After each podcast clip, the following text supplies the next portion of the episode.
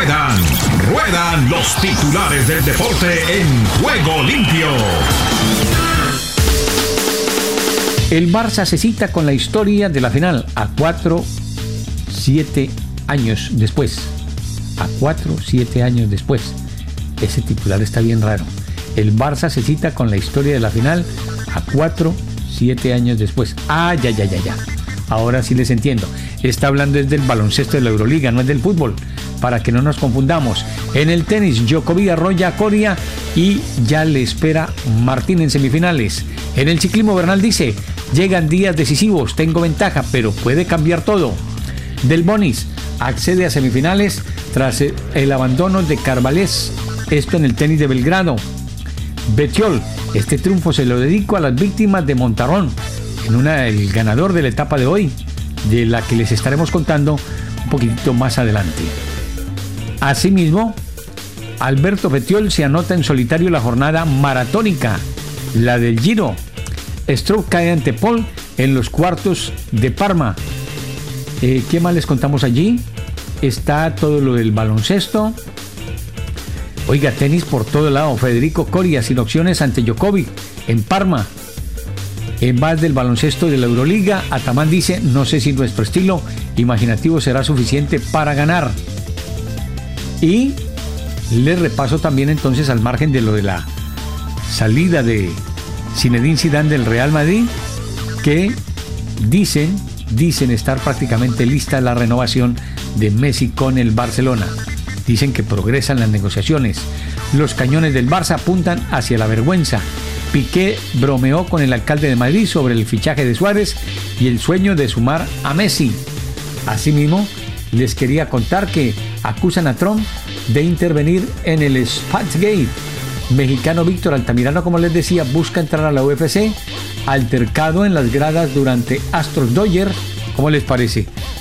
Apenas está regresando la gente a los escenarios y ya ellos peleándose en los mismos. Ay, señor. Pinatieri anuncia su retiro oficial de la NFL. Con esta y otras novedades, aquí vamos avanzando con nuestro espacio de juego limpio para el día de hoy.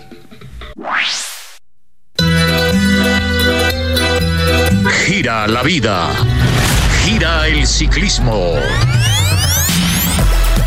Y aquí está la carrera rosa, el Giro de Italia, en juego limpio. Juego limpio. Con Rubencho, Rubén Darío Arcila. ¿Qué tal amigos? ¿Qué tal? Oyente de Juego Limpio, aquí estamos ya concluyendo la etapa número 18 del Giro de Italia. Ganó Albert Betiol. Entramos al último kilómetro con Alberto Betiol que casó a Remy Cabaña. Cabaña quedó atrás, superado por el hombre del Education First, que va a ganar la etapa más larga del Giro de Italia, pero no tiene ninguna incidencia en la clasificación general. El lote de Egan Bernal viene a 20 minutos retrasado de este grupo que va a coronar. Betiol ya ganador de una clásica. ¿Qué tal, Pegatina Montoya? Estamos en el final de la etapa. Betiol por la victoria. Exactamente, Alberto Betiol, primera victoria para el equipo Education First. En este momento el italiano cruza la meta, Rubencho. Exacto, feliz, pero no mm, eh, crea ningún, eh, ninguna grieta en la clasificación general individual. Esta es otra historia, la de la etapa con buena cantidad de público, buen sol, brillante día. Este muchacho ya había ganado hace un par de años una clásica de un monumento, uno de los monumentos en inicio de temporada. O sea que ya reconoce la victoria ya está familiarizado con ella. Betiol se lanzó detrás de Remy Cabaña, que fue el que lo intentó a 17 kilómetros de meta, se echó a cuestas una contrarreloj prácticamente, pero explotó al final y pasó Betiol como una bala del Education First, el equipo de Rigobert Urán. Esa es la etapa. Entonces la situación de Galen de salud, ¿cómo está? Lo de ayer que acusó crisis en algún momento, pegatina, ¿qué se conoce hoy sobre los geles que él consume? No, realmente ayer fue una, situación de mal manejo, una equivocación del ciclista Egan Bernal que produjo que eh, no hubiera llegado con fuerzas al final de la etapa y el ciclista Simon Jerry hubiera descontado 57 segundos. Mm, todo está normal, otra vez llegan aquí, eh, hoy han hecho una etapa tranquila, ya se sienten los kilómetros, el cansancio de estas tres semanas, pero eh, de todas maneras ya quedan muy pocos ciclistas, muy pocos ciclistas en, en la general individual. Uno importante que se ha retirado en el día de hoy, que estaba en el top 10, Giulio Ciccone, el ciclista del equipo Trek de una fuga de 23 hombres que alcanzó a tener como 20 minutos. La fuga que ha abierto más espacio entre la aventura y el grupo grande donde marchaba siempre el líder de la carrera Maglia Rosa, Egan Bernal, rodeado de toda su gente. Hoy no hubo combate, pelea, todo lo que han dado en esta semana, pues era como para tomarse un aire, un reposo. Muy serio Egan Bernal por los rumores, los cuentos, las novelas, los memes. El humor, el humor, mi querido Ricardo López, es el único en este país que no paga peaje. El humor sigue adelante alrededor de cualquier situación. Aquí no es solamente el ciclismo, el fútbol. Gana, metámosle ganas a esto para el remate. A ver si cubrimos rápido este último kilómetro. Los del Bahrein tienen al fondo a Damiano Cúnego. Por allá eh, más atrás está Simon Jace, el del susto en el día de ayer, pero que está bien distanciado. Le recuerdo que el hombre que está segundo en la general se encuentra a 2 minutos y 21 segundos del líder. La maglia rosa, Egan Bernal, el chico de los 24 años, el joven maravilla, como lo llaman los colegas, por el centro de la vía pisando la raya blanca en este instante. No hay acelerón en el lote, de atrás nadie quiere acosar y va a entrar apenas con el aire refrescante de esta etapa para enfrentar mañana duelo en la montaña. Daniel Martínez siempre muy pegadito ahí a la rueda del corredor de su compatriota. El uno es de Soacha, el otro es de Zipaquirá. El uno vive en el norte y el otro en el sur, por allá. La chica María Camila Osorio clasificó, está en otra ronda del Roland Garros. El nombre de Colombia es muy bello definitivamente. En tenis, en ciclismo, en lo que lo pongan. Otro raquetazo limpio entonces del deporte colombiano con Egan que se sostiene. Mañana de pronto gana Daniel Martínez. La expectativa ahora es saber si Daniel Martínez se puede meter en el podio entre los tres y lo va a lograr. Queda igual, Egan Bernal líder, Damiano Caruso a 2.21, Simon Jace a 3.23, Blasov queda a 6.03 en el cuarto lugar, quinto Hugh Carty a 6.09, sexto Román Bardet del equipo DSM a 6.31 y séptimo Daniel Martínez, el colombiano del equipo Ineos a 7 minutos y 17 segundos. El séptimo Daniel Martínez que mañana puede ser podio es séptimo en este momento. Es todo, amigos de Juego Limpio, alrededor del Giro estamos siempre por aquí. Chao Ricardo, buena suerte y buen camino.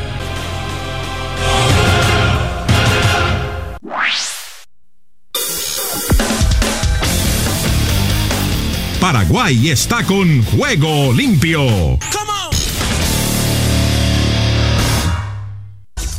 Gracias Ricardo y amigos de Juego Limpio. Estos son los informes deportivos más resaltantes de hoy jueves desde Paraguay. Olimpia goleó a Deportivo Táchira por 6 a 2, cumpliendo con los cuatro goles de diferencia que se le exigía para ser uno de los 16 mejores de la Copa Libertadores de América 2021. Por otra parte y de manera simultánea, Inter y Always Ready igualaron sin goles en Porto Alegre, Brasil. Con este resultado, el equipo brasileño quedó con 10 unidades, liderando la zona. El sorteo para conocer los cruces de la siguiente instancia del certamen se realizará el 1 de junio. Futbolistas de la selección venezolana recibieron la primera dosis de la vacuna donada por la CONMEBOL a los 10 países de Sudamérica. Richard Celis, delantero de Caracas, fue el primero en recibir la vacuna Sinovac que trajo la Conmebol en un lote de 50 mil. Cabe mencionar que los futbolistas sudamericanos comenzaron con la campaña de inmunización desde principio de mayo. De esta manera se podrá garantizar el normal desarrollo de los certámenes como la Copa América y las eliminatorias para que los eh, atletas estarán resguardados. En cuanto a la selección venezolana, esta jugará el combo de eliminatorias los días 3 y 8 de junio ante Bolivia en La Paz y con Uruguay en Caracas respectivamente. Seguidamente, los organizadores de los Juegos Olímpicos de Tokio 2020 defendieron la efectividad de las medidas anticontagios diseñadas para el evento deportivo ante las crecientes dudas sobre su vialidad por la situación de la pandemia en Japón. El comité organizador de Tokio 2020 destacó este miércoles que ha aprobado con éxito su estrategia de prevención de contagios en una serie de eventos deportivos organizados en Japón en los últimos meses y afirmó que estas medidas se destallarán y reforzarán antes de la celebración de los Juegos.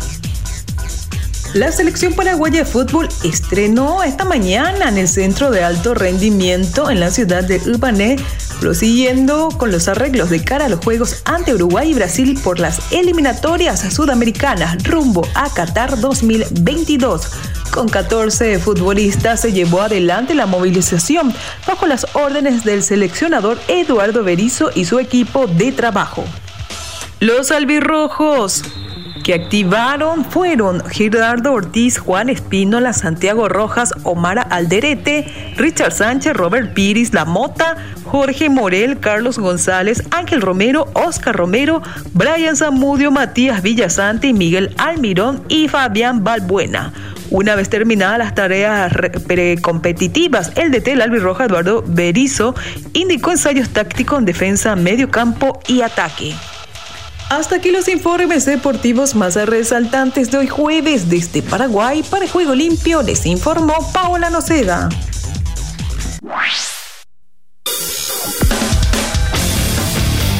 Argentina Deportiva, bienvenida a Juego Limpio.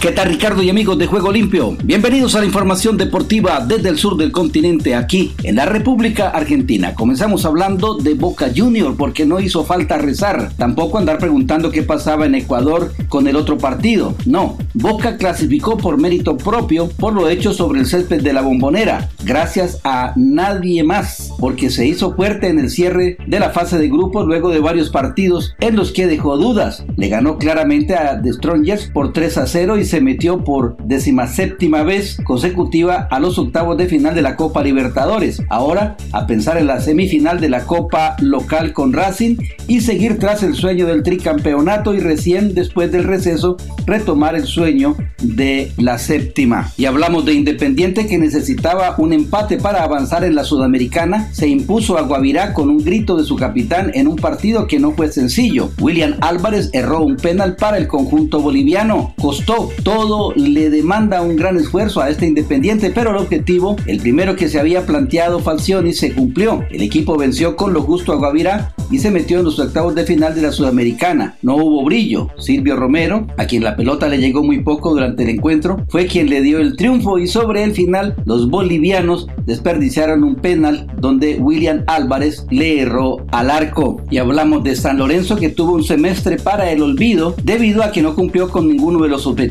no se metió en la fase de grupos de la Copa Libertadores, no clasificó a los cuartos de final de la Copa de la Liga Profesional y también quedó eliminado en la ronda de zonas de la Copa Sudamericana. En su última presentación en el Grupo A, el equipo de Leandro Romagnoli se presentó en Chile contra Huachipato ganando por tres goles a cero. Huachipato necesitaba ganar para intentar tener chances de acceder a los octavos de final de la competencia internacional, pero perdió frente a San Lorenzo de Almagro. Hablamos de Central porque con puño cerrado y luego a festejar. La fase de grupos de la Sudamericana no fue sencilla para los equipos argentinos. San Lorenzo, News, Talleres y Lanús ya quedaron eliminados y todavía puede sumarse a la lista Arsenal. Por eso el pasaje a los octavos que consiguió Central toma aún más valor, mientras otros, incluido la Lepra, el equipo del Kili González, llegó sin dramas a la última fecha de una zona brava. Fueron claves los dos triunfos contra San Lorenzo y se dio el lujo de jugar un partido chato contra 12 de octubre. Ahora, tras el 0 a 0 en cancha de Manfield, los rosarinos esperarán tranquilos que tercero de la Libertadores le tocará en los octavos de final. Y hablando de la Copa América, el gobierno argentino presentó a la Conmebol un estricto protocolo para que se realice la Copa América 2021 en el país. En una reunión que transcurrió en la Quinta de Olivos se evaluaron los aspectos organizativos y logísticos con la eventual habilitación de sedes adicionales y todo lo concerniente a los protocolos sanitarios. El análisis de la disputa de esta Copa América y sus protocolos sanitarios para que pueda organizar el país quedará bajo el riguroso estudio de funcionarios del Ministerio de Salud de la República Argentina. Así lo acordaron el presidente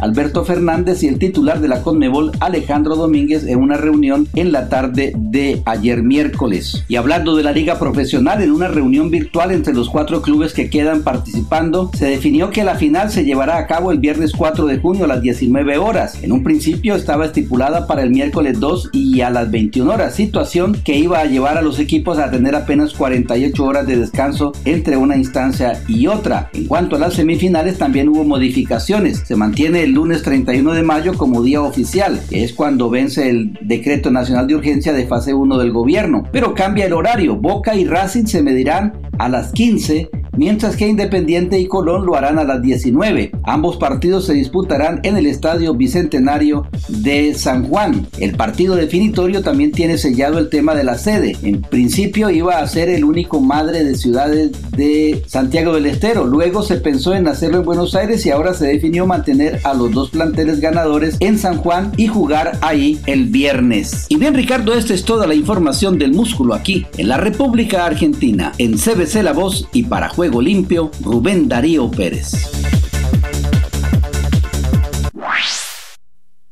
Estados Unidos con todos los deportes en Juego Limpio.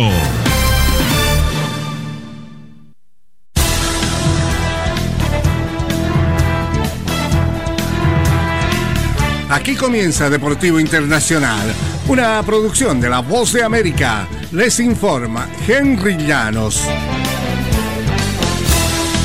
La Federación Cubana de Béisbol ha anunciado el miércoles por la noche la deserción de César Prieto, promesa de la selección, pocas horas después de haber llegado a Estados Unidos para participar del torneo preolímpico donde el equipo busca clasificarse a Tokio.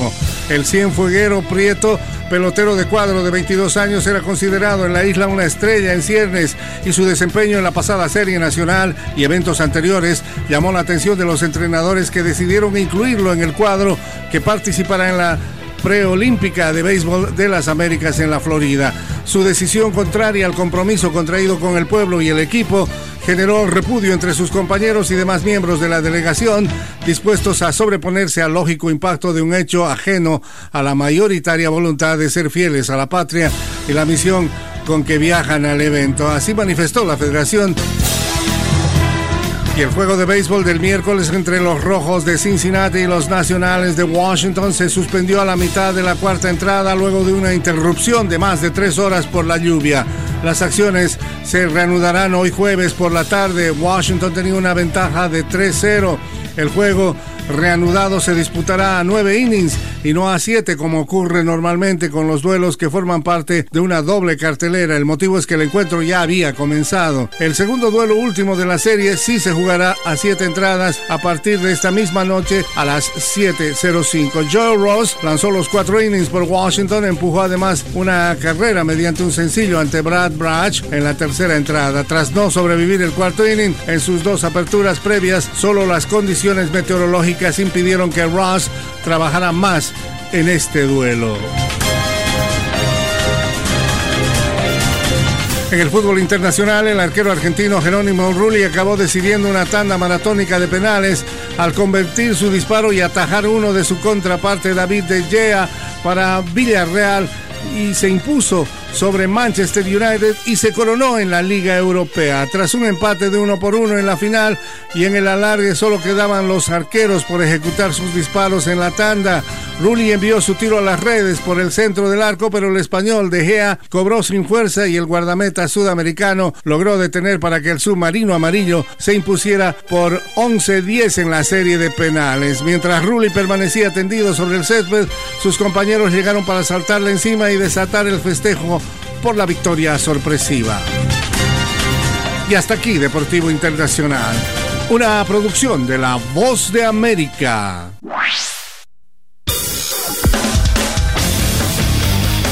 Los aires hondureños cruzan en juego limpio.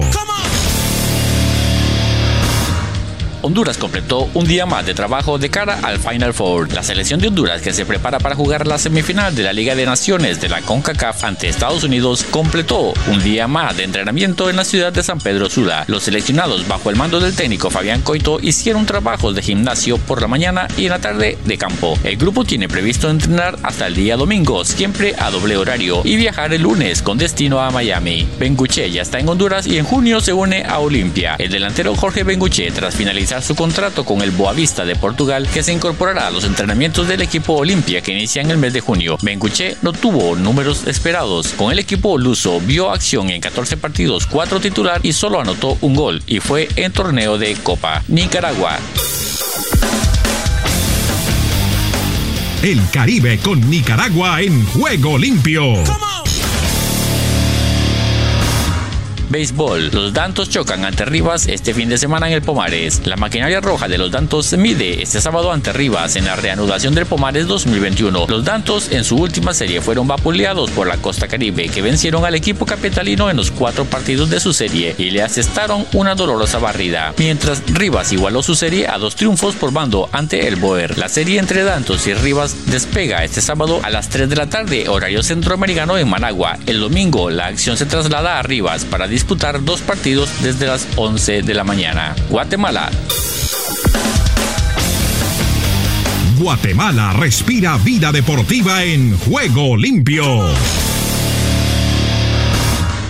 Nicolás Hagen y la selección de Guatemala se enfocan en la eliminatoria mundialista. La selección de Guatemala comenzó a trabajar en el centro de alto rendimiento bajo las órdenes del técnico Amarini Villatoro, con el objetivo de afinar detalles para los partidos de la eliminatoria de CONCACAF rumbo al Mundial de Qatar 2022. La bicolor ya suma dos victorias en la eliminatoria después de ganarle 1-0 a Cuba el pasado 24 de marzo en el Doroteo Guamuch Flores. En su segundo encuentro de la primera ronda derrotó 0 por 3 a Islas Vírgenes Británicas el 27 de de marzo. Puerto Rico. Puerto Rico con todo su encanto en Juego Limpio. Baloncesto, Ernie Cambo, nuevo apoderado de Humacao en el béisbol superior nacional, aspira a dirigir al equipo en el torneo 2021. La Comisión Técnica de la Federación de Baloncesto de Puerto Rico evalúa si la certificación de entrenador que tiene el nuevo apoderado de los Grises de Humacao, Ernesto Ernie Cambo, firmada por USA Basketball, es válida para dirigir en el baloncesto superior nacional de Puerto Rico. El presidente de la comisión, Juan Pucho Figueroa, confirmó que Cambo entregó dicho documento con la intención de dirigir la franquicia de expansión en el torneo que comenzará el 10 de julio. El Salvador. El Salvador vibra con los deportes en juego limpio. Lisandro Claro será el último fichaje del Águila. Todo apunta a que el plantel de Águila para la apertura 2021 quedó cerrado tras conocerse la contratación del jugador Lisandro Claros, ex integrante del Firpo y actual seleccionado salvadoreño. El futbolista originario de Ucuapa, Usulatán, confirmó su integración al equipo que dirigirá el argentino Cristian Domizzi para los próximos dos torneos cortos. Costa Rica. Costa Rica vive el deporte en juego limpio. En la Liga Femenina, el Herediano goleó 3 por 0 al Saprissa y jugará la final contra Liga Deportiva Alajuelense. Con dos anotaciones de Cristín Granados y uno de Daniela Coto, el team venció al Saprissa y se repuso de la derrota de 3 goles por 2 en el juego de ida. El primer partido de la final del torneo femenino será el próximo sábado 29 de mayo en Escazú y el encuentro de vuelta el lunes 31 del mismo mes en Alajuela. Saprissa masculino tatúa en la frente de los incrédulos su frase favorita, no se repartan nada. Por el Deportivo Saprissa es campeón. Vence a Herediano 3 por 2 en la ida y en el cotejo de vuelta se encarga de sellar el título con un nuevo triunfo de 1 por 0. Saprissa se defendió como pocas veces, concentrado en cada jugada, sólido para cortar los embates heredianos. Se le hizo imposible al team superar la muralla morada. Saprissa es el nuevo campeón costarricense. Desde el centro de América y el Caribe les informó para Juego Limpio de CBC La Voz, Esdras Salazar.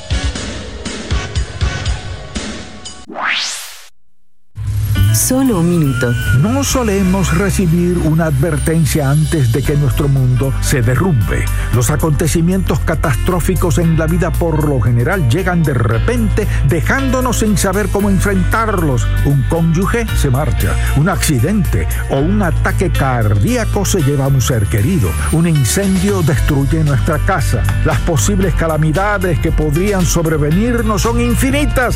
Pero como creyentes en Cristo no tenemos que vivir atemorizados. Un corazón inconmovible comienza con la salvación a través del Señor Jesucristo. Luego se desarrolla más a medida que el Espíritu Santo nos guíe en la verdad. Por lo tanto, amable oyente, sumerjámonos en la palabra de Dios y dejémosla impresa en nuestro corazón para el inevitable día en que lleguen los problemas. Si deseas tener esta parte del programa, escribe a juegolimpio.cbcla2.com y arriba el ánimo.